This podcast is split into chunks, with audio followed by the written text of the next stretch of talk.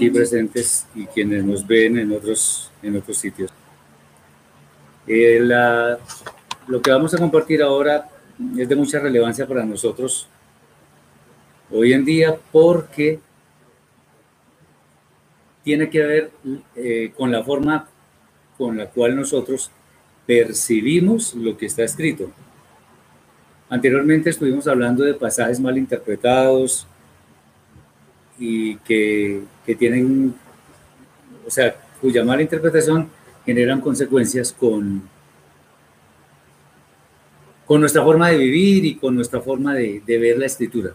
Bueno, aquí sucede algo que no es lo mismo, es otra cosa porque estando el texto claro, lo vemos diferente y vamos a ver muchos casos.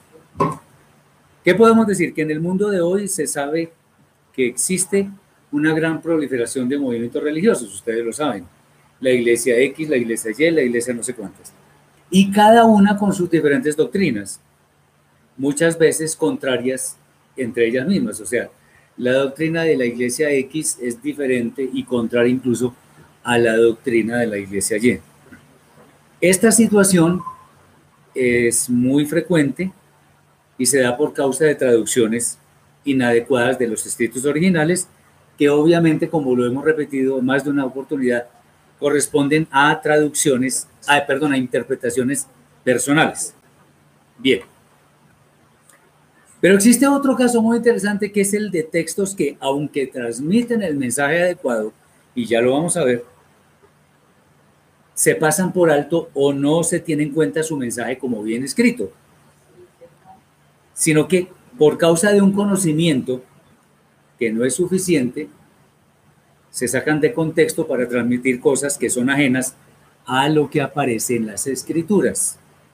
Esto es mucho más frecuente de lo que parece. Mención aparte, merece el hecho de que en no pocos casos, algunos de ellos, algunos de ellos en forma intencional, no se tiene en cuenta el contexto que le da significado real, sino que se opta por transmitir algunas interpretaciones que definitivamente ni siquiera armonizan con los textos de la escritura. De manera análoga, parecida a lo, a lo que suceden con los textos que han sufrido malas interpretaciones, el mensaje que debería llegar a sus destinatarios se pierde, razón por la cual es más que necesario ayudar a poner las cosas en orden. No estamos pretendiendo tener la razón en todo, sino ayudar a poner las cosas en orden para que se pueda entender, el sentido correcto con el cual los escritos fueron concebidos inicialmente. Por ello, suena interesante analizar algunos textos, son muchísimos, que en realidad son muy claros, pero son omitidos o su sentido ha sido cambiado, lo cual deriva en lo que sucede con las interpretaciones personales, que la idea inicial se cambia y no tiene mucho o nada que ver con el sentido original. Por supuesto, este estudio no pretende ser exhaustivo, tomaría mucho tiempo, sería muy extenso, pero se presentan algunas sugerencias con ejemplos, de manera que tengamos una idea de cómo debemos proceder en diferentes pasajes de la escritura para entender su contenido. Y vamos a entrar en materia. Vamos con los textos de la Tanaj. El primero que, de ellos que queremos compartir es el capítulo 1 del libro de Bereshit, de Génesis. En este especial capítulo, que narra el proceso de la creación, constantemente aparece la expresión y dijo Elohim. Para muchos esta es una expresión literal que se debe tomar tal cual como el texto lo dice. Sin embargo, muchos pasajes de la Tanaj, especialmente en Bereshit, eso hay que decirlo, de ninguna manera se deben tomar literalmente, pues para que alguien hable, y eso es lo que yo he, he dicho en repetidas oportunidades, si uno le habla, si uno habla, es porque normalmente hay un interlocutor válido que entiende lo que estamos diciendo. O sea, no solamente escucha, sino que entiende. En el caso de la creación, ¿qué pasó? Se creaban objetos inanimados. O sea, yo, si yo le digo al agua que se corra de un lado para otro, ¿me va a obedecer? No me va a obedecer. Porque el agua no escucha, no entiende. O si yo le digo a la piedra, salvo por instrucción del Eterno, cuando le dijo a Moshe que le hablara a la piedra, pero porque el milagro iba a venir de parte del Eterno. Pero si yo le hablo a esta mesa, no estoy haciendo nada. Entonces, de acuerdo con algunas opiniones que compartimos, la expresión y habló Elohim se debe leer más o menos de esta forma, más o menos, no es la única. Y Elohim hizo una manifestación irresistible de su voluntad. Entonces, esto lo que, ¿qué es lo que queremos decir con esto? Que cuando el Eterno ha de hacer algo o quiere que algo suceda, nada puede interferir con el designio de su voluntad, pues todo sucede como Él desea. Es bueno decir en este momento que hay mm, las palabras que de la Torah que muestran acciones antropomórficas, o sea, que al Eterno se le atribuyen propiedades humanas. El Eterno habló, se movió, bajó, subió, se enojó, se arrepintió. Todo eso en realidad es porque está escrito en nuestro lenguaje, para que nosotros entendamos que hay algo detrás de todo eso. Y, es, y eso no necesariamente es porque literalmente sucede así. A ver, la, la Torah dice, por ejemplo, en el capítulo 6, que el Eterno se arrepintió de haber creado al hombre. Sí, pero lo interesante es que por allá en números, en Bemidbar dice, el Eterno no es hombre para que mienta ni hijo de hombre para que se arrepienta. El autor de la Torah es el Eterno. Por lo tanto, no se puede contradecir. Sin embargo, en principio dice que sí, el Eterno se arrepintió. Entonces, ¿cómo sale eso? ¿La Torah no es confiable o qué es lo que pasa?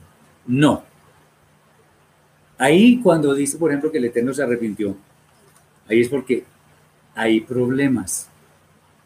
Porque el hombre cometió un acto indebido y el Eterno va a manifestar su voluntad. ¿Se acuerdan cuando, cuando el Eterno dijo que, lo, que se arrepintió de haber creado al hombre? Pues claro, la maldad era mucha y decidió que cayera un diluvio de agua sobre la tierra como efectivamente cayó. Muy bien. Hay un, hubo un sabio en la Edad Media llamado eh, Moshe ben Maimón, más comúnmente conocido como Maimónides.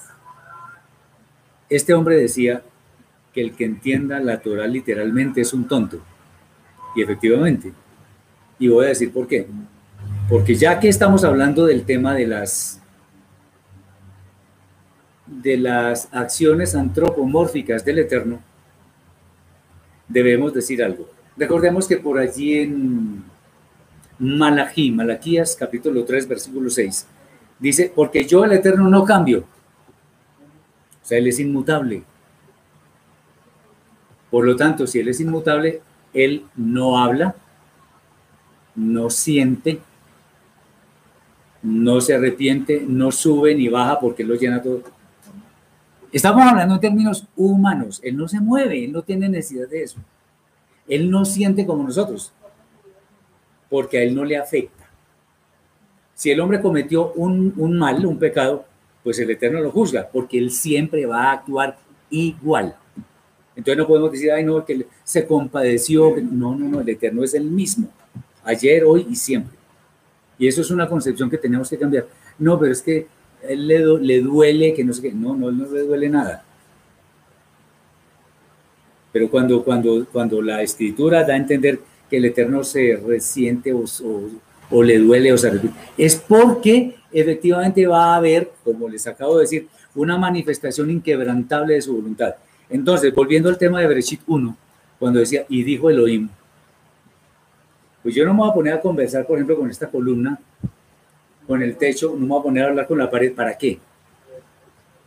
Cuando yo hablo algo, es porque hay alguien escuchando. Y otra vez volvemos con el tema. Ese alguien debe codificar lo que yo estoy diciendo de tal manera que yo debo pretender que lo que yo digo, la otra persona lo entienda. ¿Y quién entendía si no había nada? Y dijo Elohim sea la luz y fue la luz.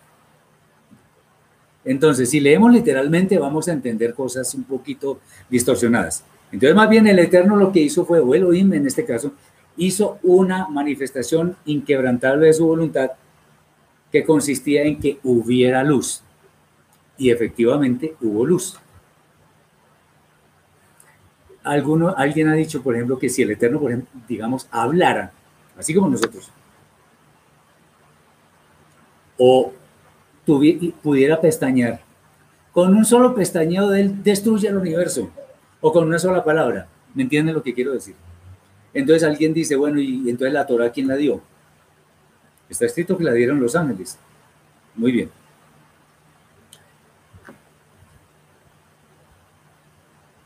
Eh, cuando el Eterno, por ejemplo, en el tema de la Torre de Babel, dice que, que bajó a ver a los hombres. No, él no bajó.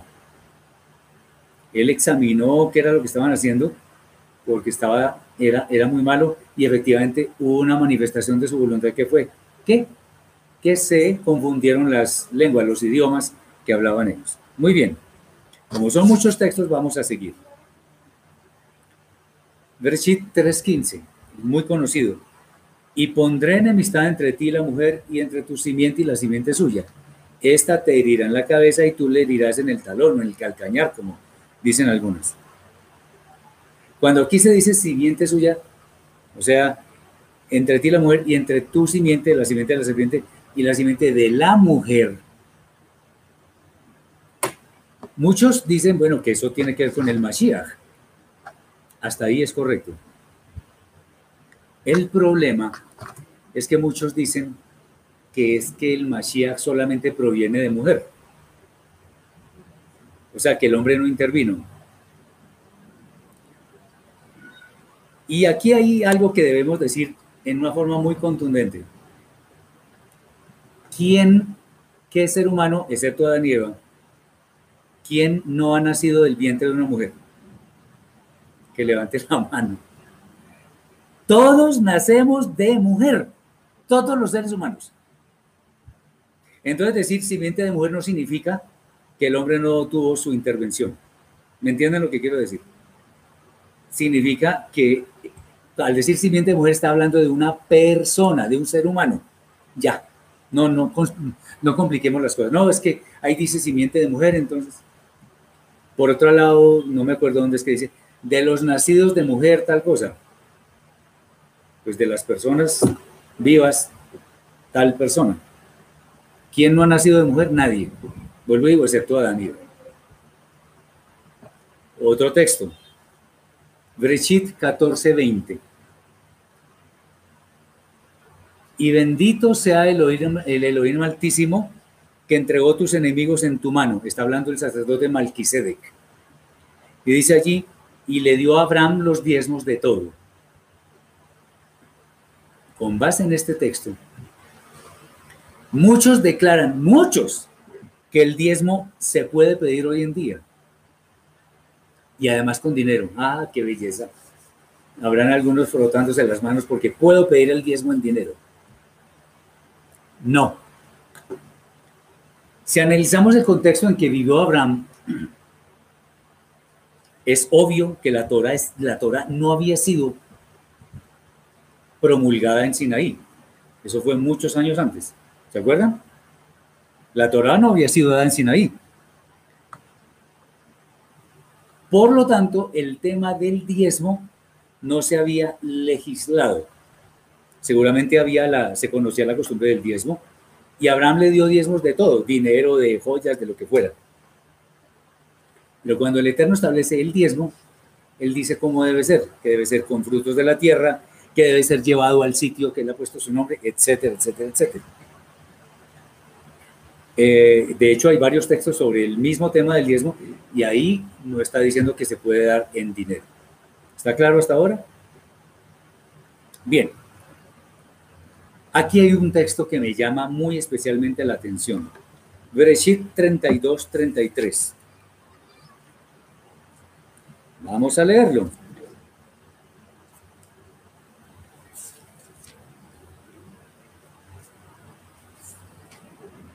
Fue cuando, cuando Jacob luchó con el ángel. Voy a leer desde antes. Desde el 30 y 32.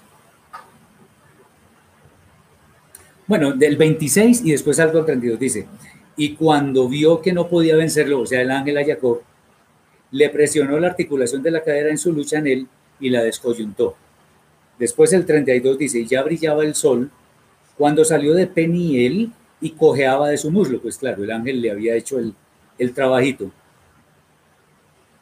Por eso, ahí dice, por eso, una traducción judía, por eso no comen los hijos de Israel el tendón encogido que está en la articulación de la cadera hasta el presente, porque un ángel de Elohim se la descoyuntó a Jacob. Pregunta. Ahí dice que por esa razón, por haberle descoyuntado el, tendón, los judíos no comen el nervio ciático. En donde dice que el Eterno ordenó no comer el nervio ciático. De hecho, esto en el judaísmo es casi que sagrado porque uno de los primeros mandamientos que, que ponen ellos como un bereshit es que no se debe comer el nervio ciático. Resulta que ahí el Eterno no ha ordenado nada. Un mandamiento, ¿alguien me puede definir qué es un mandamiento en la Torah? ¿Perdón? Una ordenanza del Eterno, es un precepto, eso es una orden que da el Eterno para hacer o no hacer algo. Es un mandamiento del Eterno. Por eso es que cuando hay pecado, que es violación de la Torah, el pecado se está cometiendo en primer lugar contra el Eterno. Bien. Entonces no hay ninguna, no hay ninguna orden, no hay ningún mandamiento. Sin embargo, ahí está claro, dice, por eso. Algunos dicen, no, pero es que para que sea mandamiento no debe decir, y dijo, le dijo el Eterno a fulano o a sutano, haga o no haga tal cosa. No, es que está claro que es una tradición. Y una tradición es eso, una tradición, no un mandamiento. ¿Ok? ¿Está claro? Bien. Seguimos. Shemot 19:6. Y vosotros me seréis un reino de sacerdotes y gente santa. Muchos interpretan este texto creyendo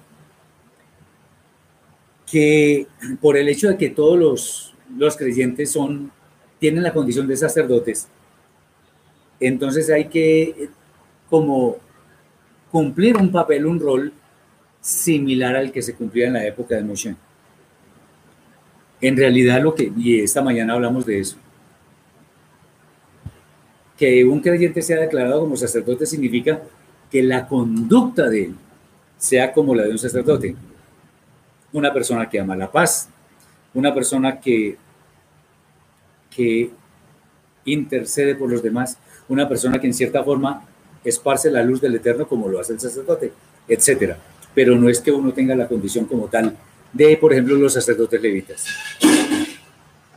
Shemot 33, 23.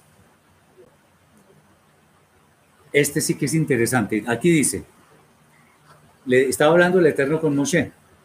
Después apartaré mi mano y verás mis espaldas. Bueno, cuando estoy diciendo, estaba hablando del Eterno con Moshe, seguramente no era el Eterno mismo. Después apartaré mi mano y verás mis espaldas, mas no se verá mi rostro. Según estas palabras, muchos dicen, no, Moshe vio el Eterno y no murió. Y resulta que la Torah dice que nadie ve el Eterno y queda vivo, sino que el que ve el Eterno muere. Pero es que ¿quién ve al Eterno si el Eterno es un espíritu? Por allá en Yohanan 4, 24 creo que es, dice, Dios es espíritu y los que le aman en espíritu y en verdad es necesario que adoren, ¿sí o no? Es espíritu. A veces estamos muy, como que no miramos todos los textos.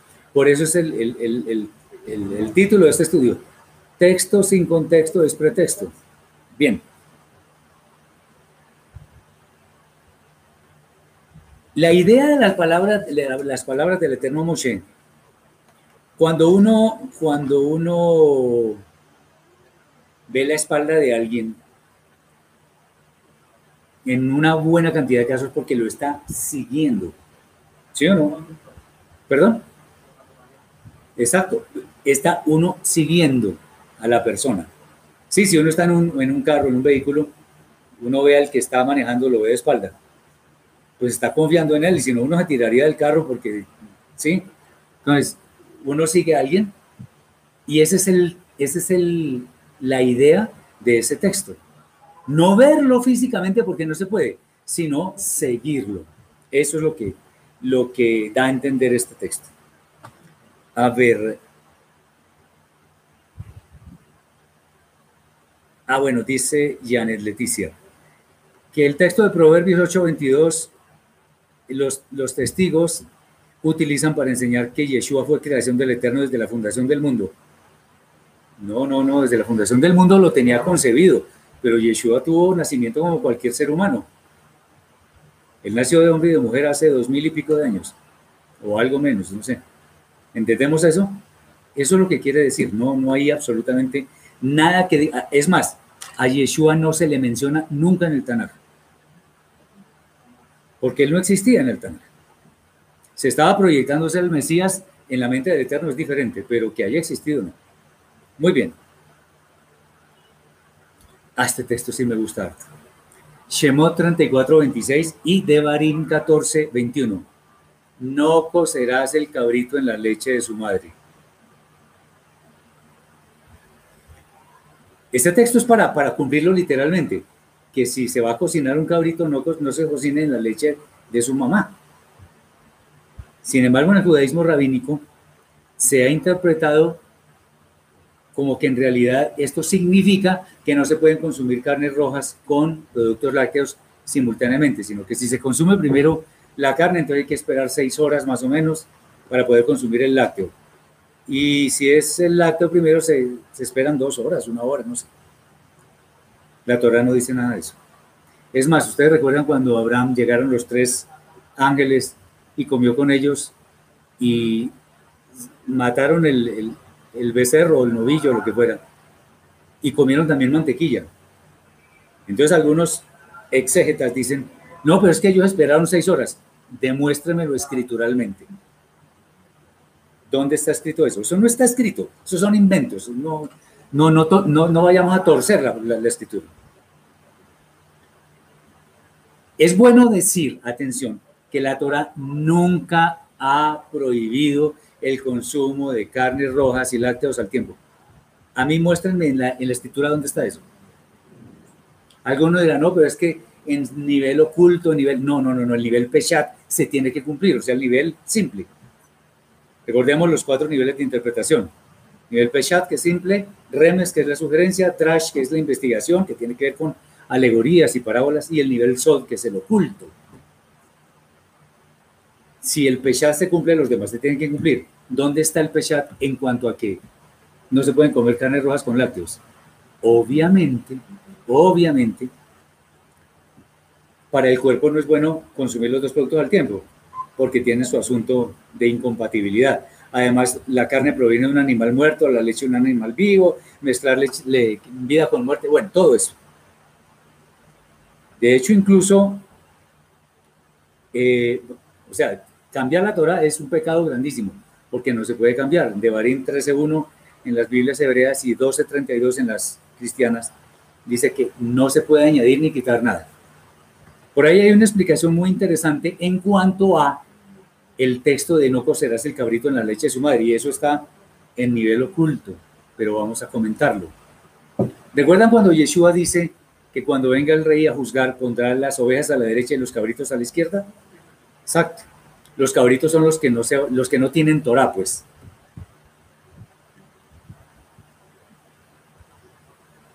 Cuando nosotros, ¿qué significa cocinar? En otros, en con otras, otros significados. Cuando algo se cocina está sometido al rigor, ¿cierto? Fuego y es caliente, es duro, es algo duro. Entonces eso significa también rigurosidad. Pero también la leche, ¿a qué se asemeja? A la Torah misma. Acuérdense que desea como un niño espiritual era exacto. Alimento, correcto. Es más, el nombre Shaddai del, del Eterno tiene que ver con el seno materno. El alimentador, proveedor, sustentador. ¿Sí me entienden? Entonces, la leche se asemeja mucho, o sea, es un símbolo de la Torah. Juntamos todo esto y ¿qué obtenemos? Un cabrito es una persona sin Torah. La leche es la Torah. Y cocinarlo tiene que ver con la rigurosidad. Esto en otras palabras se puede decir de la siguiente forma. A una persona que no tiene Torah, no la reprendamos con Torah directamente, porque eso, eso es inadecuado, no nos va a creer y de pronto va a detestar más la Torah si es que ese es el sentimiento. No podemos reprender a alguien, como decimos aquí en Colombia, no lo podemos coger a bibliazos. Sí, es, claro, y eso sale de no cocinar el cabrito de la leche de su madre. Es compatible con el significado sin decir que ese es el significado. El significado es lo que literalmente dice el texto. ¿Está claro hasta ahí? Ah, ah bueno. Colgado en un madero, Janet Leticia, no, es literal madero era como un árbol y lo colgaban. A veces le clavaban por acá puntillas para que no se descolgara y la persona empezaba a sentir falta de oxígeno, no respiraba bien y moría. Cuando no moría, entonces le, le quebraban las piernas, como sucedió por allá en la brida Hadasha. Eso es lo que significa, pero es literal también. Muy bien. ¿Cómo vamos hasta acá? ¿Está claro? Bien. El libro de Job o de Job. Cuando se trata de demostrar algunas posiciones particulares, muchas veces se apela también a hacer interpretaciones particulares, lo cual sucede en el caso del libro de Job. Es bueno tener en cuenta lo siguiente. En Devarim 19:15, para contextualizar, dice lo siguiente, no se tomará en cuenta a un solo testigo contra ninguno en cualquier delito ni en cualquier pecado en relación con cualquier ofensa cometida. Solo por el testimonio de dos o tres testigos se mantendrá la acusación. O sea, para sostener una afirmación es claro que se necesitan mínimo dos o tres testigos. En términos de la interpretación de la escritura también eso, eso es válido. Matitiahu, Mateo 18, 16 y segunda de Corintios capítulo 13, versículo 1, nos dan exactamente la misma idea, dos o tres testigos. ¿Qué pasa acá? Eh, nos describe el libro muchos eventos, como por ejemplo, dice los Benei Elohim, que además muchos traducen, dice como los hijos de Dios. Mala traducción. Eso es lo mismo que en Bereshit 6, donde dice los Benei Elohim, o sea, los hijos de los poderosos. Dice que se presentaban ante Elohim. Pregunta, ¿dónde está el mandamiento de que los hijos de los poderosos se presenten ante Elohim? ¿O dónde existe un evento similar a este? No lo existe, no está. ¿Por qué hemos de creer que esto es literal? Además que Job ofrecía holocaustos por los hijos, porque de pronto habían pecado o lo que sea, o lo que sea. ¿Y qué dice la escritura? El alma que pecare, esa morirá. O sea, el padre, por más que ofrezca miles de vacunos en holocausto, no va a poder lograr el perdón de un pecado de un hijo. Porque la responsabilidad del pecado es personal. Ni el padre llevará la consecuencia del pecado de los hijos, ni los hijos la consecuencia del pecado de los padres. Entonces eso no tiene sentido. Otro, que el Satán se paseaba por, por la tierra y quería probar al Eterno. Ustedes se acuerdan que por ahí en Jacob dice que el Eterno no puede ser tentado por el mal ni él tienta a nadie. Entonces ahí cómo es la cosa. Raro, ¿verdad? Además hay personajes que se nombran como Eliú, Elifaz y bueno, los amigos de Job. ¿Dónde están en otras partes? El libro de Daniel habla de, de, Job, de Job, pero lo, lo menciona en una forma muy marginal como ejemplo, porque obviamente el libro trae algunas enseñanzas.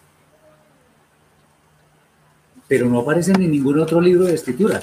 Entonces, ¿ahí qué es lo que vamos a hacer? El hecho de que aparezcan una sola vez eventos y personas y que además no tengan el respaldo necesario en otros libros, nos hace dudar no de la autenticidad del libro, porque además lo que se relata sí está en armonía con otros textos, salvo obviamente los que ocurren una única vez, sino que los, sino lo, lo que debemos dudar es que los sucesos narrados allí hayan ocurrido en, realmente, literalmente. Si revisamos la escritura para determinar si esos casos se presentan en otros libros, encontramos que son únicos, como este de que los hijos de los poderosos se presentaban ante el Eterno. Esto, esta, esta circunstancia, este hecho, nos lleva a entender que lo que se escribe en este libro es de carácter alegórico y que se refiere en general a los enfrentamientos que existen entre el bien y el mal. Fíjense ustedes que yo fue tentado, que él habla con sus amigos, los amigos lo, lo, lo, reprenden terriblemente, en fin. Tampoco ocurrió el supuesto diálogo entre el Eterno y Satán. El Eterno todo lo sabe de antemano, entonces. Eh, cuando uno mira esto de que los hijos de los poderosos se presentaban ante el Eterno, ni siquiera en las fiestas encontramos eso. No sé si hay alguna pregunta, está claro, en fin. Bueno, Isaías capítulo 1. Miren, ahí dice algo interesante.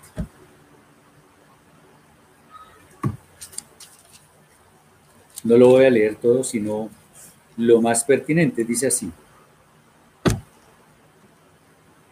¿Para qué me sirven tantos sacrificios que me hacéis? Dice el Eterno. Harto estoy de holocaustos de carneros y deseos de animales cebados, etcétera. Dice, cuando venís a presentaros a mí, ¿quién ha requerido eso de vuestra mano para hollar mis atros? ¿Cómo así? El Eterno no estableció los holocaustos, no estableció todos los, los corbanot.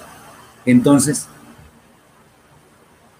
Dice, no me traigáis, no me traigáis más vanas oblaciones, ofrendas abominables son para mí.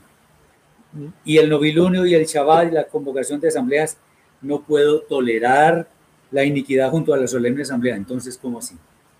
La respuesta a ese requerimiento del Eterno es, venid ahora y entendámonos juntos, dice el Eterno. Aunque vuestros pecados sean como la grana, se tornarán tan blancos como la nieve, etcétera.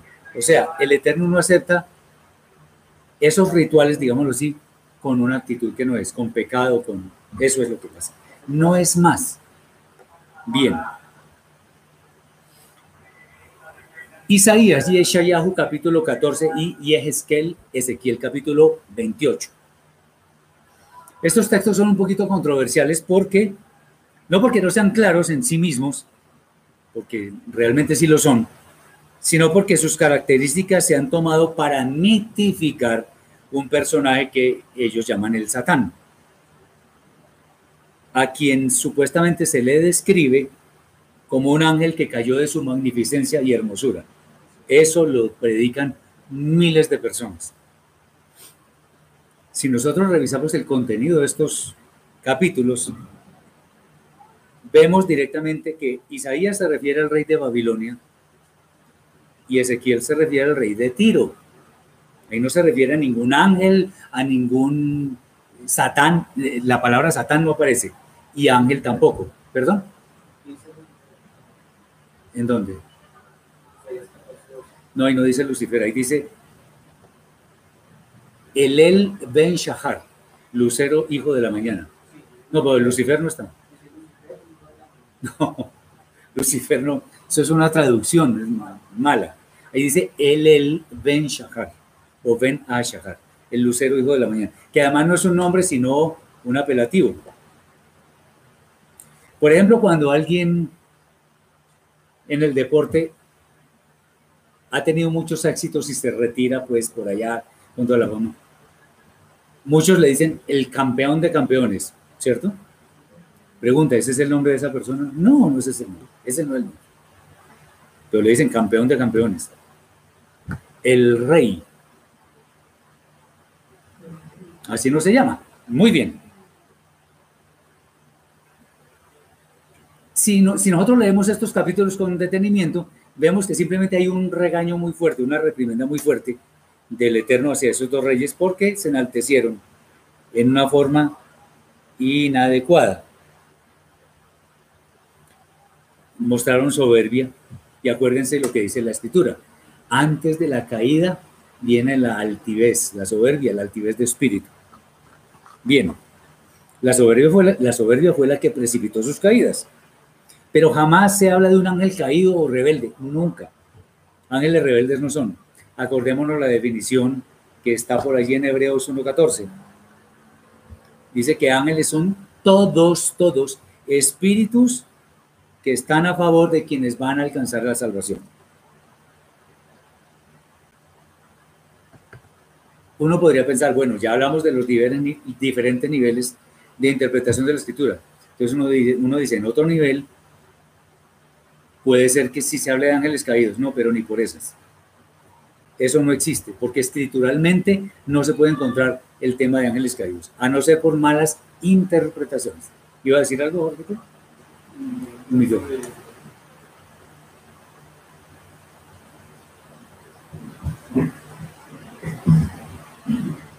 En el caso de la, de la rebelión de los ángeles caídos y toda esta cuestión, sería como eh, Más cerquita. si estuviéramos negando nosotros que el Eterno es todopoderoso.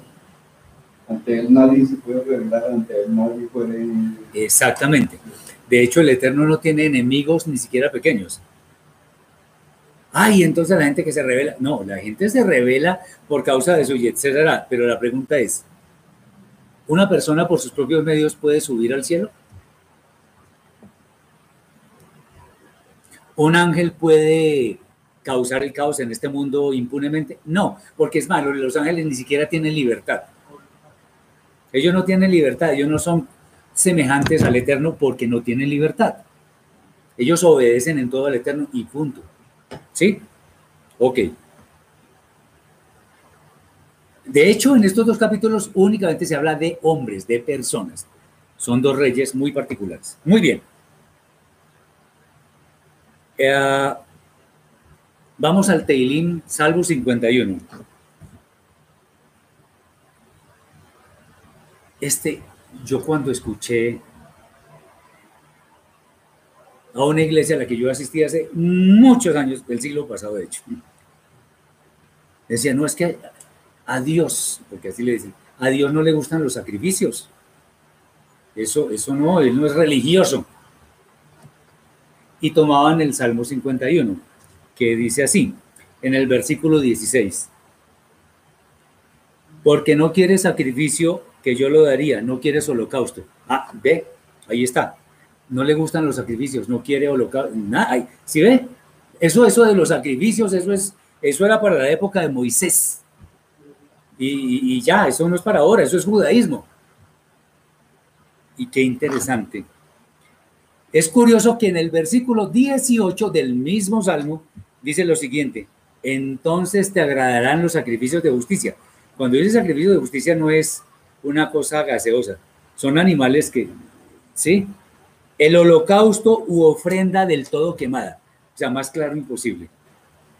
Entonces ofrecerán becerros sobre tu altar. Ahí no, eso no admite interpretaciones por allá raras. Ahí dice lo que está, lo que al Eterno le agrada. ¿Por qué? El Eterno sí acepta holocaustos en el, en el contexto de los holocaustos. Cuando la actitud es buena. ¿Qué leíamos en Isaías 1? Lo mismo. Exactamente lo mismo. Inclusive dice que un ruach quebrantado, Un espíritu Un quebrantado, exactamente. contrito y humillado. Cuando el espíritu está quebrantado, ahí sí es aceptable esa, esa ofrenda. Muy bien. Eh, a ver, dice Janet Leticia. Hermano, hablando del bien y del mal, el hasidismo enseña que hasta lo malo que nos sucede es por el Eterno y debemos dar gracias, pero otros nos, enseña que existe, nos, nos enseñan que existe la lucha entre el bien y el mal. Eh, ay, qué buena pregunta, me gusta mucho. Porque resulta que el mal tiene, lo debemos ver con diferentes perspectivas. Una cosa es las circunstancias negativas que nos suceden. Voy a poner ejemplos. Una enfermedad, una cuestión afectiva, una cuestión de económica, no necesariamente es culpa mía, o sí. Esos son muchas veces, muchísimas veces, pruebas que el Eterno nos envía. Y recordemos que no hay prueba que no podamos superar si es enviada por el Eterno. Son pruebas. Sin embargo, el mal, visto de otra forma, es el pecado que cometemos. Entonces, matar a alguien, hablar mal de alguien, decir mentiras, cometer adulterio. Eso es mal, pero mal, mal. Eso no proviene del Eterno. Entonces, cuando, por ejemplo, ah, justamente Job dice, hemos aceptar el bien del Eterno y no el mal. ¿Qué es el mal? Lo que le estaba sucediendo a él. Ruina, enfermedad, se le murió la familia, males terribles. Pero eso no son pecados, son pruebas. Eso es el mal que sí proviene del Eterno. El mal que no proviene del Eterno es el pecado que está en nosotros mismos. Eso proviene de nosotros, de nuestra mala inclinación. Eso no es de él. El Satán, nuestra mala inclinación, nos tienta, como está escrito en Jacob, capítulo 1, versículo 13, donde dice que el, el Eterno no es tentado por el mal ni él tienta a nadie, sino que nuestro Yetzer hará es el que da a luz el pecado, el pecado de la muerte. Porque es, dice, que cada uno es atraído y seducido. Por eso que llaman concupiscencia, que es el mismo Yetzer hará. Espero que haya quedado claro. Bien. Este, es que todos los textos me gustan mucho. Aquí viene otro que es especialmente interesante y ya lo hemos hablado muchas veces. Son las reprimendas en el libro de Malaquías, Malaquí.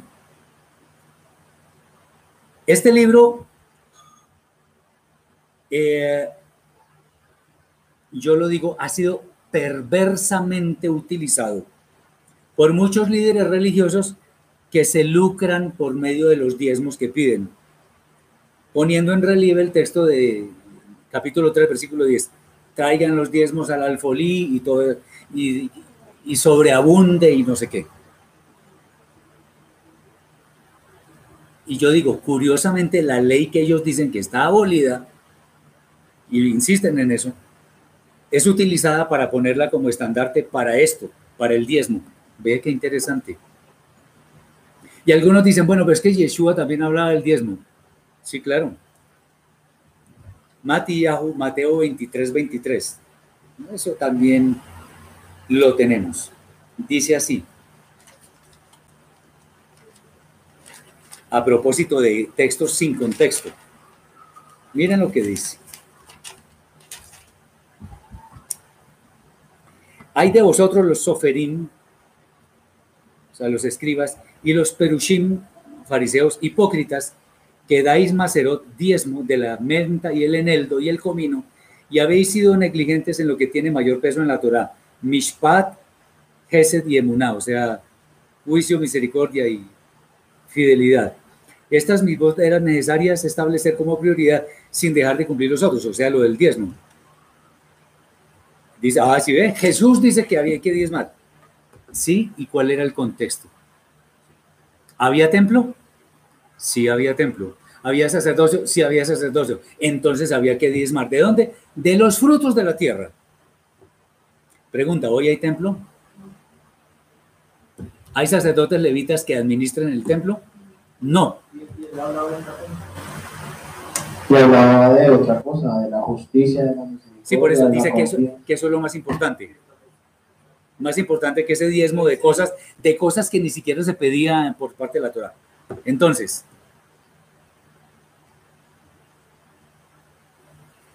hay que decir que, por ejemplo, la manipulación del diezmo ha llegado a un punto de casi proferir maldiciones para quienes no dan el diezmo, porque no tienen los, los medios, están pasando por una situación de hambre, de qué sé yo.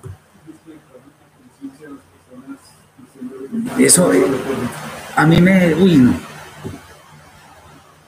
Lo interesante es que, por ejemplo, en el capítulo 1, versículo 6, ¿qué dice el profeta Malaquí? Vamos a leerlo, no tenemos ningún afán. A mí me enerva eso, o sea, no puedo con eso. Versículo eh, 1, 6 dice, un hijo honra a su padre y un siervo a su amo. Si yo soy pues padre, ¿dónde está mi honra? Y si yo soy amo, ¿dónde está mi temor? Dice el Eterno de los ejércitos, a vosotros, oh sacerdotes, que despreciáis mi nombre y decís, etcétera, etcétera.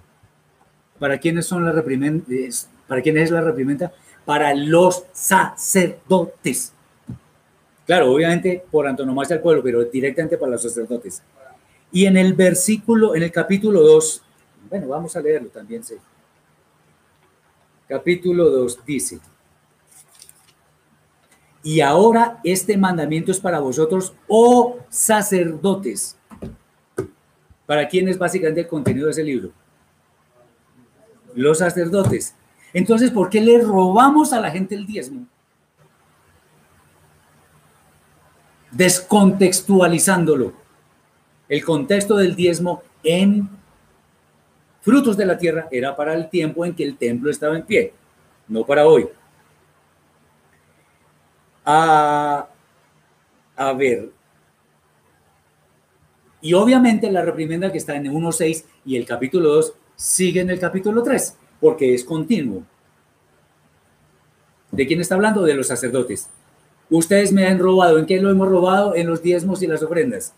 Traigan los diezmos al alfolito. ¿Eso para quién es? Ahí está, entonces. Obviamente dice, traigan los diezmos al alfolí. El alfolí no es una cajita de seda no. Estaba en el templo. O en un lugar cercano al templo.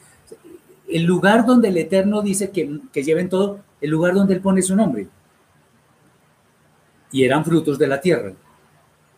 Como eh, hoy en día no hay templo, no hay sacerdotes levitas que realicen sus funciones, por lo tanto, no podemos pedir el diezmo. Llamemos lo que es un mandamiento congelado. ¿Por qué? Porque no están las condiciones para que se cumpla. Está claro, ¿verdad?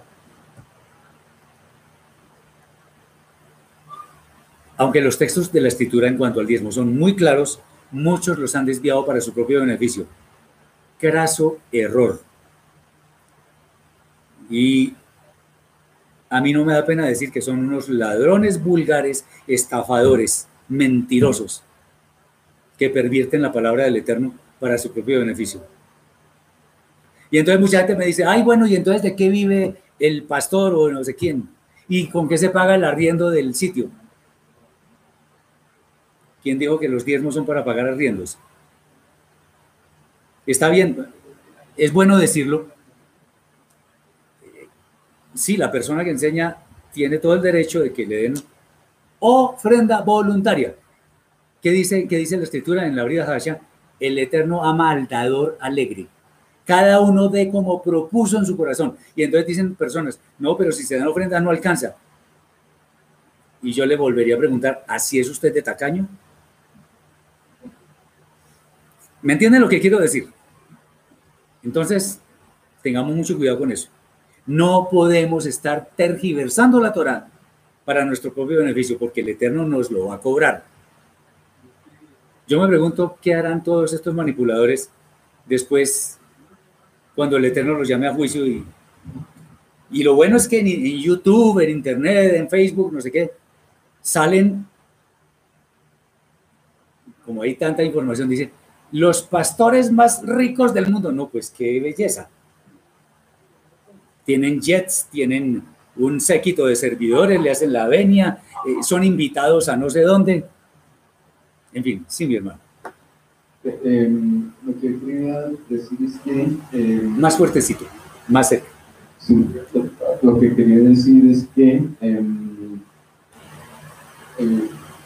por una parte, eh, lo, que, lo que usan, o sea, lo que hacen con eso es saciar la avaricia de los líderes. Sea, es lo que esa manipulación es con ese propósito, no es con el propósito de mantener el templo ni, ni, ni las actividades religiosas, para saciar la avaricia. Eso es todo. De hecho, qué curioso porque hablan del Evangelio de la Prosperidad y los únicos prósperos son ellos. En fin, bueno. Es cierto que la Torá, los escritos, en muchos casos requieren interpretación, pero es que esto es demasiado claro. O sea, como dice el argentino, ¿y qué querés? ¿De qué quieres que hablemos? Es muy claro, muy, muy, muy claro. Bien. Estos textos no son exhaustivos en ninguna manera, hay muchos más en la Tanaj, pero pues nosotros no tenemos toda la vida, sino un, un tiempo más o menos limitado para exponer estas cosas. Dice Yanel Leticia, hermano, ¿cómo luchamos por enseñar la verdad? Los sistemas religiosos son grandísimos. ¿Qué debemos hacer? ¿Dónde nos reunimos? Yo me salí de mi religión falsa, pero no sé dónde reunirme, solo en casa oro. Bueno, hay grupos en internet, hay grupos en WhatsApp, en, la que estudia, en los que estudiamos, no solamente nosotros, pero nosotros tenemos grupos de WhatsApp, tenemos el canal de, de YouTube, que es Mérito del Eterno, y pues tratamos de ayudar a las personas. Esta puede ser una forma. Entonces, ahí dejo esa inquietud. Vamos a mirar textos de la Brida Hadashah. Son mucho más profusos porque es que, déjenme decirles que la Tanaj, por lo menos, es el legado, digamos, se ha, se ha conservado el legado por causa de que hay que darle todo el mérito al pueblo judío, que al menos han conservado la, la Torah, entonces, y los escritos, entonces, el escrito en hebreo. Y se traduce. Si hay una mala traducción, uno va al hebreo original y dice, bueno, esto está bien, no está mal. Pero por lo menos se han preocupado por eso. La Brida Hasha se ha tenido un problema terrible. Y es que mucha gente le ha metido mano a eso. Y, en fin, eso redunda en cosas terriblemente malas para la fe de las personas. Ok, entonces vamos a, ver, porque la Brida Hasha, pues no solo no se escapa de esta situación, sino que la repite mucho. Matillahu, Mateo 28, 19. No voy a leer todo el texto, sino lo, importante que quiero transmitir. Por tanto, id y hacer discípulos a todas las naciones. Eso lo llaman muchos la gran comisión. Y esta gran comisión consiste en que se debe evangelizar en todo lugar, a como, de lugar y valga la redundancia. Entonces, yo alguna vez participé en eso, el famoso evangelismo explosivo, en los parques, en los buses, al que me encontraba por la calle sin conocerme, en fin. Ahora, pues hay gente muy bien intencionada y cree que eso es la verdad. Ok, pero la Torah no dice eso, la escritura no dice eso. ¿A quién le está dando? Por eso nos referimos siempre al contexto de los escritos. ¿A quién le está diciendo eso Yeshua? A sus talmidim, a sus discípulos. ¿Había alguno de esos discípulos que fuera cristiano? No, ¿no es cierto? Cuando Yeshua estaba en la tierra no existía el cristianismo, eso no. Estoy mencionando este movimiento para contextualizar también. No existían los cristianos, ni los testigos, ni los mormones, ni, eh, todas esas cosas. Nada de eso existía. Le dijo a los talmidim, ah, a propósito, bien dicho, todos eran judíos, todos. Vayan y hagan discípulos. Eh, eran judíos seguidores de Yeshua. ¿Qué significa eso? Eran personas que estaban adheridas a la Torá mediante la interpretación correcta que dio nuestro maestro Yeshua el Mashiach. Entonces, ellos qué hacían? Torah. ¿Qué cumplían Torah? Todo era Torah. Es más, el mal llamado Nuevo Testamento, la Biblia no existía, no se había escrito. Entonces, ahí está el, ahí está el problema. ¿Qué significa entonces cuando él le dice a sus talmidim que vayan y hagan discípulos? Que ellos serán las personas idóneas para, ¿para qué? Para hacer ese trabajo, para llevar las buenas nuevas de salvación. ¿Perdón? Sí, correcto. Para transmitirlo, para difundirlo y multiplicarlo. Entonces, eh, ese es el tema. Personas idóneas. Sin embargo, muy a pesar de esto, el pasaje se ha descontextualizado de la forma más, más terrible. Los pastores o líderes de ciertos movimientos han diseñado incluso unos folletos o unos libros en los cuales se dan instrucciones muy precisas para atraer discípulos. Aquí es donde se presenta el mayor problema. Una cosa es realizar labores del famoso evangelismo exclusivo y supuestamente lograr que una persona haga una oración de fe. Y otra muy diferente es enseñar a las personas a hacerle seguimiento espiritual, formar parte de sus vidas para que se sumerjan en las maravillas de Torah, o sea, hacer discípulos, formarlos. No es lo mismo buscar discípulos que hacer discípulos. Son dos cosas completamente diferentes. Una persona, un líder de estos que se para y da su sermón y lo que sea, y tiene muchos seguidores, y al final dice, levante la mano el que quiera hacer la oración de fe y no sé qué, y pasan al frente y todo el asunto. Estoy poniendo esto como contexto, no para burlarme ni para nada. No, estoy diciendo hechos y datos concretos porque yo lo viví pasen al frente y tal, y entonces ya estos son nuevos discípulos. ¿En serio? ¿En serio? Miren,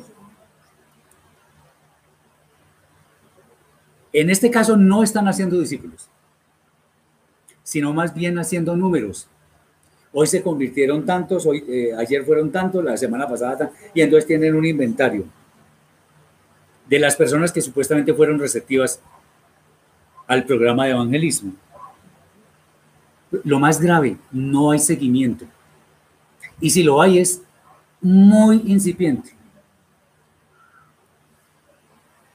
Esta última afirmación que estoy haciendo se basa en el hecho de que Yeshua dice que hagamos discípulos, sí, mi hermano. Inclusive en el siguiente texto dice que, bueno, que les enseñé a obedecer. Y yo me, me acabo de preguntar, ¿un pastor a un le enseñó eso? Grave. Gravísimo. ¿Ah? Ahora, miren, yo lo digo con respeto, pero lo tengo que decir. De hecho, no es la primera vez que lo digo. Estos líderes saben mucho de doctrina cristiana, pero no saben nada de Torah. Y esta es una de las tantas pruebas. Para entender qué significa ser discípulos, miren lo interesante. Hay que saber qué es un discípulo o quién es un discípulo. Un discípulo es una persona, y lo, lo debo decir literalmente, es una persona que habla, se viste, camina, come, enseña como su maestro. Un discípulo es una copia al carbón de su maestro. Ya, ¿Ustedes no se acuerdan cuando Kefa, Pedro, lo vieron por ahí? Una señora le dijo, ah, usted es de ellos, usted, usted es discípulo. No, yo no soy, yo no, nada que ver. Es que usted habla igualito ahí, usted, o sea, no lo puede negar. ¿Eso qué significa? Que Kefa era un excelente discípulo. Hacía lo mismo que nuestro maestro. Entonces un discípulo hasta se le pegan los dichos del maestro. Y eso no significa ni que sea, perdón por el término, lo decimos aquí en Colombia, que es muy lambón. No, no, no, no. Es una persona que tiene claro que su maestro le está enseñando para bien. Entonces, un discípulo es una copia de su maestro. Un discípulo es una persona que quiere aprender.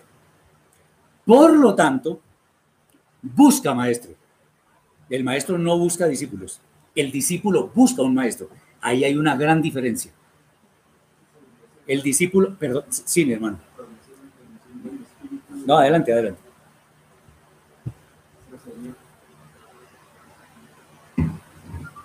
Sería ese caso, entonces, como, como decir, eh, Eva tenía el espíritu de Yeshua. Sí, señor. Sí, señor. Totalmente. Sí, Marcelita.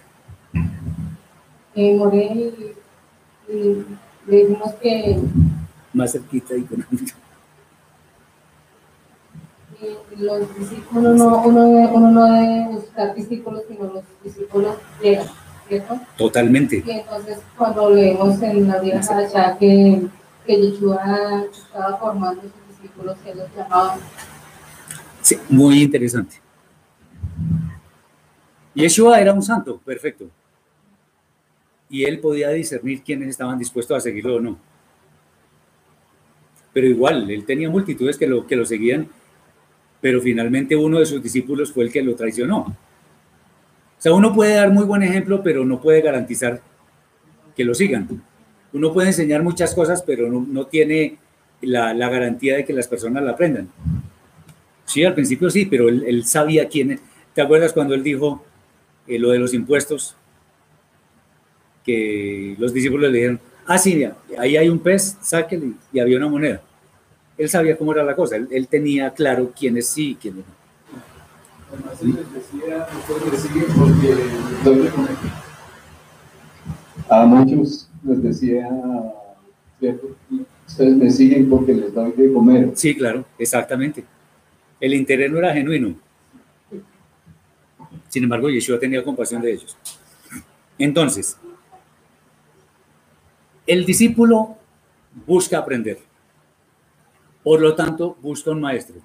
Si ese maestro es de su agrado, se deja enseñar. Pero no solamente se deja enseñar, sino que permite que el maestro se, se meta en su vida para que le ayude a mejorar en algunas cosas, hacer ajustes. No es que el, maestro es un chismoso, no, no, el maestro sabe por qué. Entonces, el maestro le puede preguntar de vez en cuando, ¿qué comió hoy? Tal, tal, tal. Ah. Eh, ¿Y qué? ¿Y ayer qué hizo? No, me fui a una fiestecita, a una discoteca. ¿Sí me entienden? El maestro va a decir, ¿y por qué? ¿Por qué? ¿O por qué estaba usted con estas personas? Y entonces el discípulo se deja reprender, se deja enseñar, se deja moldear. O sea, un discípulo es una persona a quien el maestro le puede hacer seguimiento cada vez que sea necesario. Eso sí es un discípulo. Por eso es que un maestro no busca discípulos, porque buscar discípulos no garantiza que ellos lo van a seguir. En cambio, cuando el discípulo sigue al maestro, ahí ya la, la cosa es diferente. Sí, mi hermano. ¿Cuál es la diferencia entre un discípulo y un hijo? un hijo debería ser un discípulo del papá. No, si hay diferencia, es que el discípulo no necesariamente es un hijo. Yo puedo tener, sí, un discípulo no, no es necesariamente un hijo. Que hay, hay personas que quieren que yo les enseñe, no son mis hijos. Ahora, a mí no me gusta ese término de mi papá espiritual o mi hijo espiritual. No, porque cuando uno dice hijo espiritual, hay cierta dosis de, cierto tufillo de arrogancia. Y mi papá espiritual es como rendirle honor a una... No sé, no me gusta. Prefiero es, ah, es más, eh, yo tengo una carpeta en el correo que había puesto eh, discípulos y dije, no, eso no está bien. Y le alargué, discípulos de Yeshua. No pretendamos ser, no, nosotros todos somos discípulos de Yeshua. ¿Ok? Eso es lo importante. Aquí dice, un maestro de la Torah es como un padre, correcto, absolutamente correcto. Es como un padre. Y el discípulo viene a ser tratado con disciplina como un hijo, también correcto. Discípulo de disciplina, eso entiendo. Mi hermano, totalmente correcto. No tengo nada que agregar. Perfecto eso. El discípulo se deja hasta regañar del maestro. Es más, a veces el maestro le da más honor y más, más, más obediencia que el mismo padre, porque el padre no necesariamente tiene Torah y en fin. Bueno. Entonces, lo que quiere Yeshua es que hagamos discípulos. Sí, mi hermano. More, eh, que paradoja que hayan maestros sin Torah tan buenos y maestros que supuestamente tienen mucha Torah, pero tan malos, porque pues el hecho no es solo, o sea, el hecho de ser un maestro es que lo están siguiendo que lo están viendo. Permítame añadir, y usted está diciendo algo muy bueno. Y aquí es bueno, y espero que quienes están viendo afuera también lo tengan en cuenta. Voy a decir algo muy importante. A un maestro hay que juzgarlo, discernirlo. ¿En qué sentido? Yo tengo que analizarle cada sílaba que salga de su boca. Yo estoy hablando acá, pero yo no estoy diciendo, me tienen que creer. No, no, me tienen que creer. Examinen a la luz de la Torah si lo que yo estoy diciendo es cierto. Un maestro se deja juzgar. Se, hay que discernir al maestro. Y entonces el maestro, primero que hable palabras de Torah, pero puede haber gente que hable palabras de Torah y que le esté robando a los demás que su vida sea pues intachable en general, ejemplar. Si tiene familia, que sea una familia ejemplar y cosas de ese estilo. Y que lo que hable sea fácilmente cotejable al lado de la Torah. Sí. Un hermano que dice, es un comentario, un maestro de la Torah Sí. es como un padre. Eso lo- es el que acabamos de decir. Ah, ok. Sí, gracias. Entonces, correcto. Si un maestro no se deja juzgar, sino que lo que él dice tiene que ser creído, huyanle. Un maestro se puede equivocar, claro.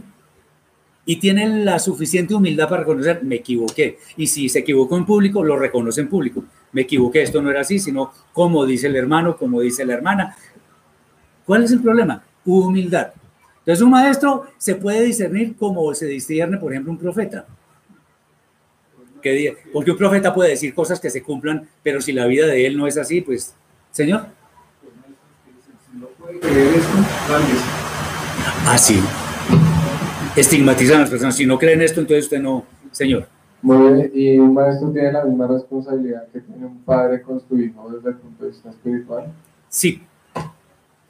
Por supuesto. Si yo acepto ser maestro de alguien es porque, no he dicho, me metí en un problema. Si no hago lo que tengo que hacer. Si alguien me dice, yo quiero que usted me enseñe, uy, qué responsabilidad tan inmensa. Pero qué honor, porque qué honor significa que yo debo velar por su, por su espiritualidad. Entonces, si, si yo soy el maestro de alguien, la persona tan sencillo como esto, la persona se puede condenar o salvar por mi culpa. Grave porque, porque el Eterno me va a demandar las vidas que por mi culpa se pierdan. Y ahí estoy en serios problemas. Bien. Entonces, hacer discípulos tiene un objetivo muy grande. Y es que cada día esos discípulos lleguen a la estatura del varón perfecto, que es el Mashiach. Ojo, cuando un discípulo busca un maestro, un discípulo bien intencionado, un discípulo nunca tiene como objetivo ser superior a su maestro, nunca. Que pueda que llegue a serlo en cuanto a conocimiento, en cuanto a discernimiento, eso es diferente, pero que ese sea su objetivo, ya ahí, ya ahí perdió, perdió, eh, perdió el año. Ok, claro lo de hacer discípulos, es muy diferente hacer discípulos a buscar discípulos. Bien. Aquí vienen otros temitas que son muy interesantes. Son las cartas de, de Kefa, de Johanan y del Rab Shaul. Yo hago un especial énfasis acá en cuanto a quiénes son los destinatarios de las cartas. Porque es que como mucha gente dice, ah, es que mire lo que nos dice, vamos a ver si es cierto. Eh, a ver, voy a, voy a, a poner un ejemplo.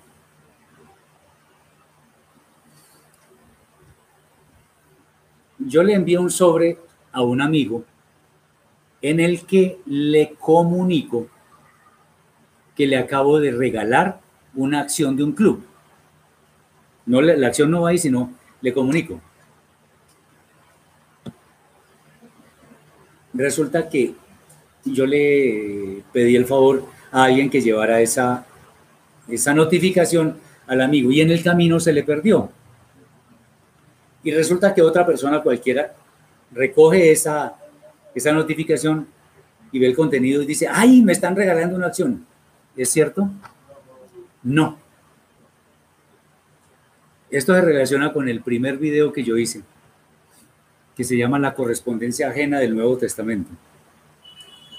Tal cual. Yo no puedo pretender que todo lo que está escrito me afecta o es, o es dirigido a mí. No. Por eso es bueno que miremos a quienes están dirigidas las cartas. La carta a los romanos. En el versículo 7 dice, a todos los que estáis en Roma, amados de Dios, llamados a ser santos. Gracias y paz a vosotros, de Dios Padre nuestro Señor, y del, de, Dios nuestro Padre, perdón, y del Señor Yeshua Mashiach. Pregunta Carla Garrillo, ¿una mujer puede ser discípulo? Sí, mil veces sí, claro. Esto no tiene nada que ver con el sexo, el sexo de una persona. Cualquier persona puede ser discípulo si quiere. Entonces, cuando dice llamados a ser santos, claramente se refiere a los mal llamados gentiles, porque supuestamente el pueblo de Israel ya es santo, ya. Es más, en la, en la, en la carta a los Efesios, donde dice que los gentiles éramos, éramos antes ajenos a las promesas y todo eso, pero ahora somos conciudadanos de los santos. O sea, pueblo santo es Israel. Entonces, quienes son llamados a ser santos, ¿quiénes son? Los mal llamados gentiles. Eh, o sea, el lenguaje usado acá es para quienes no son del pueblo Israel, claramente gentiles. Entonces, un gentil sí puede hacer su, apropiarse de lo que está escrito allí. Las cartas a los Corintios. En la primera carta, en el versículo 1, 2, dice, a la iglesia de Dios que está en Corinto, a los santificados en Mashiach Yeshua, llamados a ser santos, con todos los que en cualquier lugar invocan el nombre de nuestro Señor Yeshua, a Mashiach, Señor de ellos y nuestro. Otra vez llamados a ser santos. Y dice, Señor de ellos y nuestro. Nuestro está hablando Rab Shaul como los judíos y a ellos es, Señor de ellos es los gentiles. Pero aquí la carta a los destinatarios son los de la iglesia de Corinto. En la segunda carta, el primer versículo dice, Pablo, apóstol de Yeshua Mashiach, por la voluntad de Dios, y el hermano Timoteo a la iglesia de Dios que está en Corinto, con todos los santos que están en toda Acaya. Bueno, ahí dice con todos los santos que están en toda Acaya. Aquí también se refiere a los gentiles. ¿Por qué? Los judíos no tenían iglesias, tenían sinagogas y además no las tenían en Corinto, sino en Jerusalén, en, en Bethlehem, en todos esos. ¿Sí me entienden? Ok.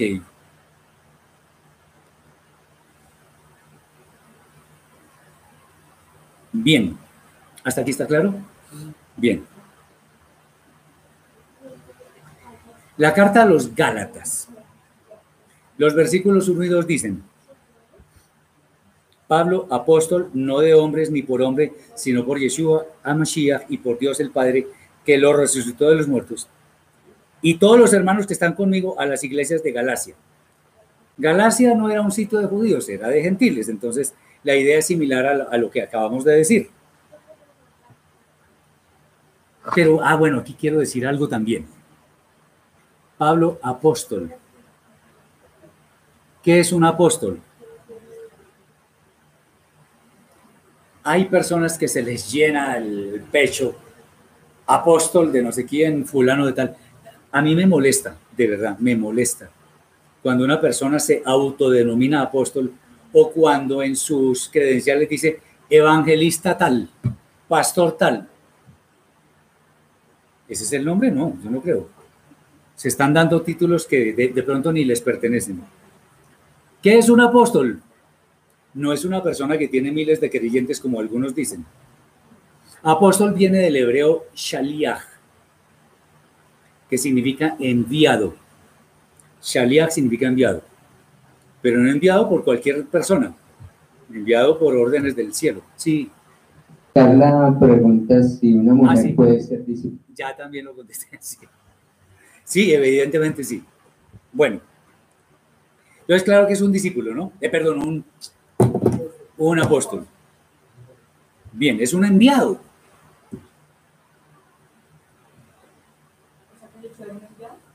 ¿Cómo? Técnicamente sí, claro. La carta a los Efesios. Del versículo 1 al 14, y los voy a leer todos porque nos sirve para el contexto, que es de lo que estamos hablando.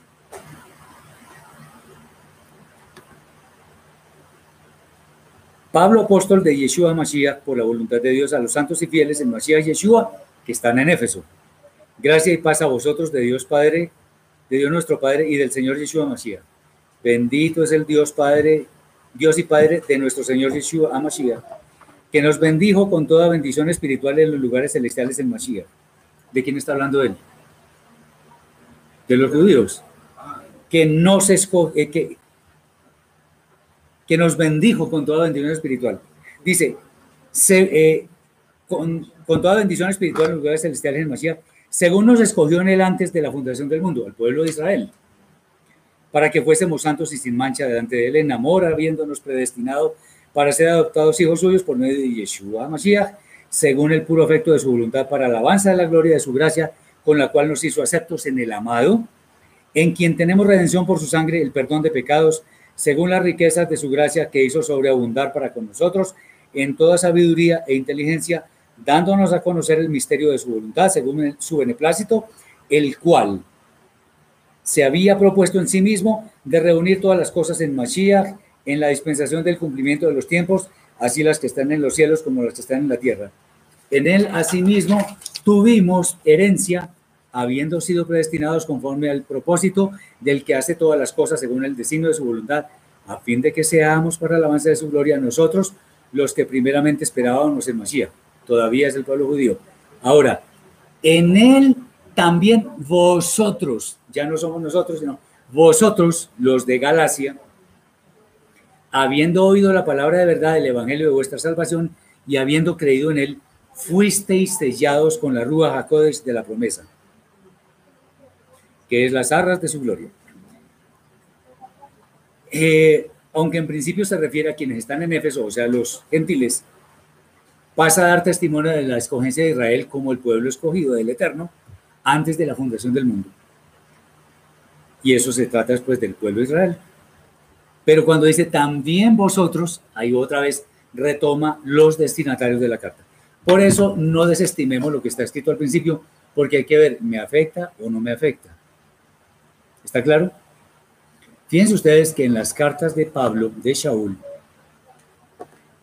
no se habla ni del Mishkan, ni de los Korbanot, ni del sacerdocio levítico.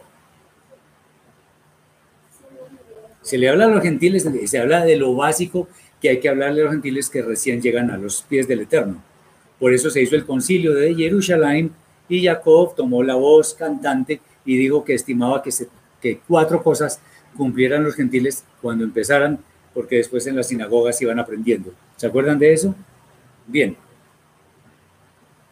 Esta carta de los Efesios claramente va referida a los gentiles. La carta a los filipenses. dice siervos de Yeshua Mashiach, a todos los santos en Mashiach Yeshua que están en Filipos, con los obispos y los diáconos. Ese lenguaje no se utiliza con los con el pueblo judío, allá se habla de otra cosa, pero obispos, diáconos no. Aunque eso tiene, pues, son traducciones. Muy bien, Colosenses. A los santos y fieles hermanos en Mashiach que están en Colosas, la idea es la misma. Es una carta a gentiles. A los tesalonicenses, son dos cartas. En la primera dice, a la iglesia de los tesalonicenses en Dios Padre y en el Señor Yeshua Mashiach. La segunda carta conserva la misma idea que es, obviamente, para los gentiles. Ahora viene una carta bien interesante, que es la de los hebreos. Esta carta tiene un lenguaje muy particular, porque se refiere a cosas que solamente el pueblo judío de entonces conocía perfectamente, no los gentiles. Ellos, los gentiles, no crecieron en un contexto del Cohen Gadol, ni de un Mishkan, ni de la, de la mesa de los panes, la menorá, lo, el Misbeach, el, el Aarón Kodesh, el Kior, ni nada de eso. Por otra parte, dado que los judíos tenían una teología muy profunda, además muy arraigada desde los primeros años, el autor de la carta, que no necesariamente es Rav Shaul, se preocupa más por, por presentar, predicar, explicar la presencia de Yeshua en ese contexto sin tener que cambiar nada. O sea, un judío para creer en Yeshua no tiene que cambiar su posición de judío. Más bien explica cómo encaja Yeshua en todo eso que ellos han aprendido. En conclusión, esta carta está dirigida a los hebreos, a los judíos, no es a los gentiles. Entonces, por ejemplo, cuando en el capítulo 8 habla de, del nuevo pacto, del Brida Hadasha, eso viene de Jeremías 31, versículos 31 al 34. He aquí que vienen días cuando haré nuevo pacto o pacto renovado con la casa de Israel y la casa de Judá. Y ahí está. Entonces muchos gentiles no leen eso, sino que pondré mi ley en su mente y sobre su corazón. Ahí no dice ley, dice Torah. Entonces, ¿cómo sale eso? Ay, pero, inclusive, vamos a ver si lo tengo.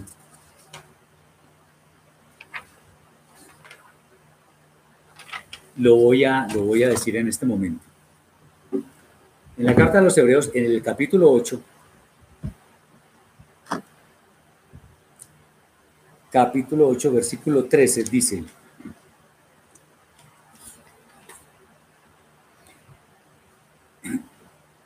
pues al decir nuevo, ha declarado anticuado el primero, y lo que es anticuado envejece y está cerca de su remoción.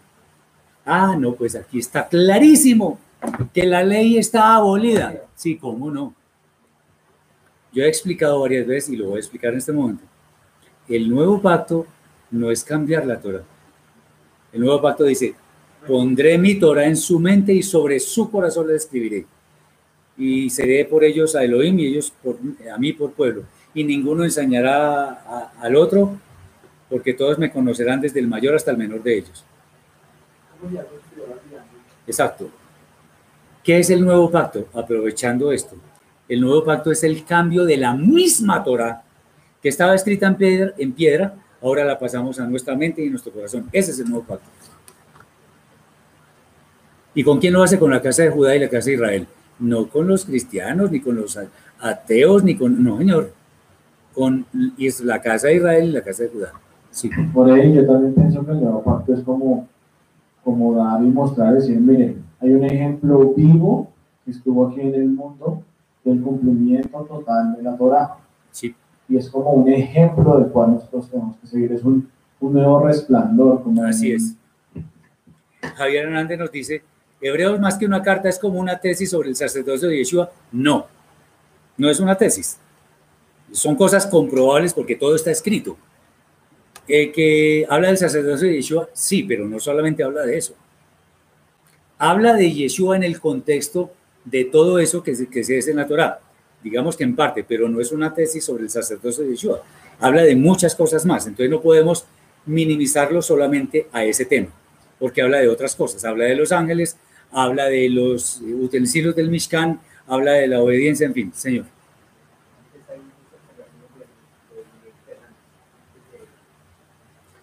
Que hay que cambiar santos por el pueblo de Elohim. No necesariamente. Porque no todo el que pertenece a Israel es santo. Tengamos eso muy claro. Entonces, santo es el, que pertenece al pueblo de Israel y pertenece al pueblo de Elohim. Más que santos deberíamos ir apartados, pero, pero es para que estamos utilizando un lenguaje que muchas personas que no han entendido nada de esto lo puedan entender. Es por eso. Pero al lugar me parece bien. Eh, gracias de todas maneras. Bien. Aquí viene la carta de Jacob, el, famoso Santiago. Versículo 1.1 dice, si es, Jacob, siervo de Dios y del Señor Yeshua Mashiach, a las doce tribus que están en la dispersión. Salud. ¿A quién has dirigido eso? ¿A los gentiles? A las doce tribus. ¿A Israel? Esto no es para los gentiles. Que dice cosas que los gentiles pueden sacar como dicen, sí, pero no es para ellos. No son los destinatarios de la carta.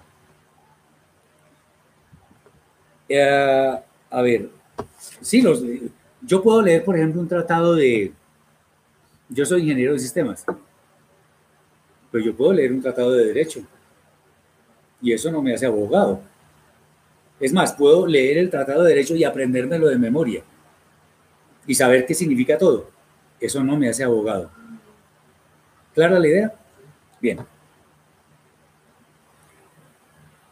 La primera carta de Kefa, de Pedro. Dice, Pedro, apóstol de Yeshua Mashiach, a los expatriados de la dispersión en el Ponto, Galacia, Capadocia, elegidos según la presencia de Elohim Padre en santificación del Espíritu. Otra vez, lo, el pueblo de Israel. De todas maneras, en el capítulo 2 existen algunas referencias que pueden dar a entender que es una carta a los gentiles. Porque dice, vosotros que antes no eras, erais pueblo, ahora son pueblo. ¿Se acuerdan cuando en, la, en el profeta Osea, Oseas, dice que el pueblo de Israel no va a ser llamado va, a ser llamado no pueblo, lo a mí, ¿sí? No pueblo, pero al final va a ser llamado otra vez pueblo. Entonces no nos equivoquemos. Esa carta es de los, del pueblo de Israel. Pero la carta segunda de Kefa sí es para los gentiles porque dice, Simón Pedro, siervo y apóstol de Yeshua Mashiach, a los que habéis alcanzado por la justicia de nuestro Elohim por medio de nuestro libertador Yeshua Mashiach, una fe igualmente preciosa que la nuestra. Ustedes allá alcanzado una fe igual a la de nosotros. Nosotros, los del pueblo de Israel, entendemos que ustedes son igualmente aceptos ante el Padre. Una carta a los gentiles. La primera de Johanán. La segunda y la tercera son muy personalizadas, no vale la pena. Pero la primera, primero, versículos 1, 2 y 3 dicen, lo que era desde el principio, lo que hemos oído, lo que hemos visto con nuestros ojos, lo que hemos contemplado y palparon nuestras manos tocante al verbo de vida, porque etcétera, etcétera, etcétera. Dice, lo que hemos visto y oído y eso os anunciamos para que también vosotros tengáis comunión con nosotros. Vosotros los gentiles, con, perdón, para que también vosotros tengáis, o sea, vosotros los, los, los que se han perdido del pueblo de Israel, tengáis la misma comunión que nosotros los que estamos con Yeshua. Muy bien. Entonces, al leer las introducciones de las cartas, nos formamos una idea clara, una idea clara de a quiénes está dirigido esa misiva. Efesios 2, 8 al 10. Dice, porque por gracia sois salvos por medio de la fe, y esto no de vosotros, pues es don de Dios, no por obras para que nadie se gloríe, porque somos hechura suya, creados en el Mashiach Yeshua para buenas obras, las cuales Elohim creó para que, de antemano, para que anduviésemos en ellas. En principio solamente pareciera que se trata de una fe que cree. Dice, no por obras para que nadie se gloríe. Ay, ahí sí cogen eso. Dice, sí, no es por obras. Y entonces cuando Jacob dice que una fe sin obras es muerta, ¿cómo es la cosa? La Torah no me contradice, la escritura. Lo que pasa es que los versículos 8 y 9 dicen, la salvación en últimas es gratis, porque no depende de que yo haga o deje de hacer. Sin embargo, el versículo 10 aclara, dice que fuimos creados para buenas obras, que son las que atestiguan de nuestra fe. Entonces no podemos decir que la carta a los Efesios en estos versículos hablan de una fe intelectual. No, de ninguna manera. Ah, bueno, haciendo énfasis en, en Hebreos 8:13 cuando dice que el, que el texto, que, el, que cuando se, algo es viejo, se deroga. Pues que aquí no se deroga nada, sino que la Torah cambia de lugar, como les había dicho anteriormente. Y un último temita para no alargar mucho la exposición. El tema de la resurrección de los muertos. Este es un tema que ha sido manipulado de una forma terrible. En diversos pasajes de la escritura podemos ver que hubo personas que volvieron a la vida, como es el caso de la, del hijo de la viuda de Sarfat, que llaman Sarepta, Lázaro, el amigo de Yeshua. ¿Se acuerdan el caso de Talita Kumi? Por citar solo algunos, ¿se acuerdan que Yeshua dijo que la niña no estaba muerta, sino que dormía? Ya vamos a ver. Muchas personas afirman que en estos casos las personas resucitaron. Y pues algunas iglesias toman esto para decir que algunos líderes han, operado resurrección en, en muertos. Grave. ¿Por qué? Aunque eso pudiera ser muy piadoso, en la primera de Corintios capítulo 15 versículos 22 al 23 leemos algo. Porque así como en Adán todos mueren, también en Mashiach todos serán vivificados, pero cada uno en su debido orden. Mashiach las primicias, luego los que son de Mashiach en su venida. O sea, las primicias de la resurrección es Yeshua, Mashiach. Es más, dice los demás en su venida, o sea que nadie más ha resucitado. Y entonces, porque hay personas que dicen, no, pero Yeshua resucitó a Lázaro. Elías resucitó al hijo de la viuda de Sarfat. Entonces, ¿cómo sale eso? ¿Sí?